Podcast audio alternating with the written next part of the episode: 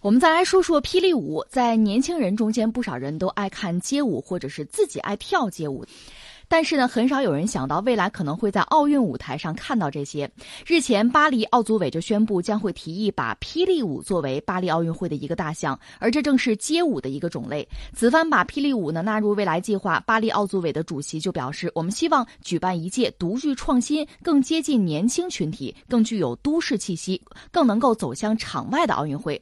从上世纪六七十年代的欧美国家流行，到上世纪八十年代传入中国，再到今天，街舞已经。全然在全世界得到了许多的粉丝和爱好者，这也是霹雳舞得以入奥的基础条件。实际上，在去年的布宜诺斯艾利斯的青奥会上，霹雳舞就已经试水成为比赛项目之一。中国选手商小雨闯入了男子八强。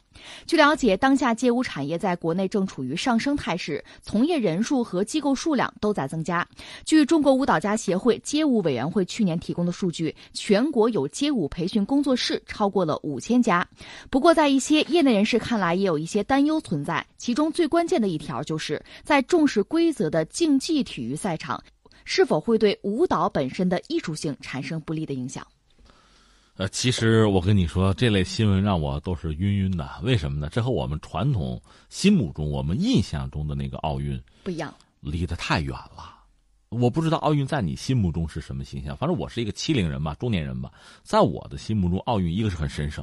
再就是提到它，往往很沉重，它往往和我们在历史上那段不堪回首的岁月是有关系的。就在四九年以前，当时我们讲中国积贫积弱啊，我们的运动员也去参加一些比赛。我看到一个东西，确实让人觉得到今天也不堪不堪回首。就是我记得，呃，就是我们一个运动员吧，他也没有合适的鞋，救中国嘛，然后参加一些比赛，脚上都起泡，然后有这个坏人恶人。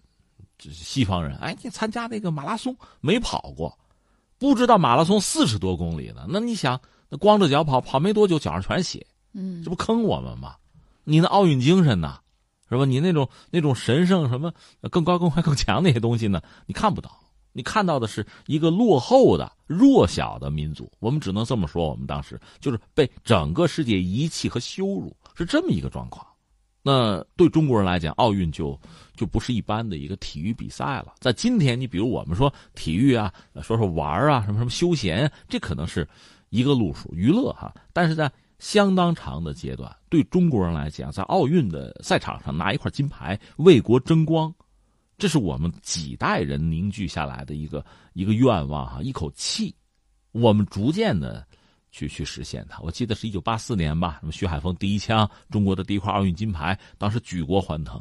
你像女排啊，就我们不一一的列举了吧。体育健儿是为国争光，有了今天我们的成绩。正因为有了那么多年的憋屈吧、委屈，那么多年的屈辱，那么多年的努力，现在奥运我们才可以，我们笑傲江湖，我才可以作为一个中国的公众，我说，哎，奥运我不看了，不当回事了，对吧？反正咱拿的也不少。多拿一块少拿一块，我不那么着急，不那么焦虑了。我可以说这个话，原因是之前我们付出了太多的艰苦啊，这是我个人对奥运的认识。另外，在历史上，当年什么奥运神圣休战什么的，这似乎是奥运给我们的印象。但时至今日，你没发现它开始变味了吗？一个是比如说像这个呃电竞进入奥运，嗯嗯，当然没有说彻底进入呢，只不过是试验性的啊。现在这个。霹雳舞，霹雳舞是我上高中的时候曾经流行过一段的，那是因为美国一部电影，可能还有续集吧，叫《霹雳舞》。后来还有一部电影叫《闪电舞》，那个就就不亲民了。霹雳舞好像我们多多少少还能学点动作，到闪电舞就学都学不了，没有舞蹈基础可能玩不成了哈。就是就是这些东西，呃，算街舞的一部分吧。现在忽然又说被奥运要纳入，我确实觉得有点有点晕。嗯，这里面涉及到几个问题，一个是传统的那种。就竞技体育，它的那些项目，你比如传统的体操，哪怕是自由体操，不用器械，自由体操，它也是有一整套，呃，应该说有历史、有传承，而且有创新这么一个体系吧。啊，跳水是吧？技术含量都很高，这我们都知道。更不要说传统的那些什么三大球什么的。嗯，现在这些东西加入，它和原来的那个给人感觉就是不搭界，不是一个体系，不是一个系统。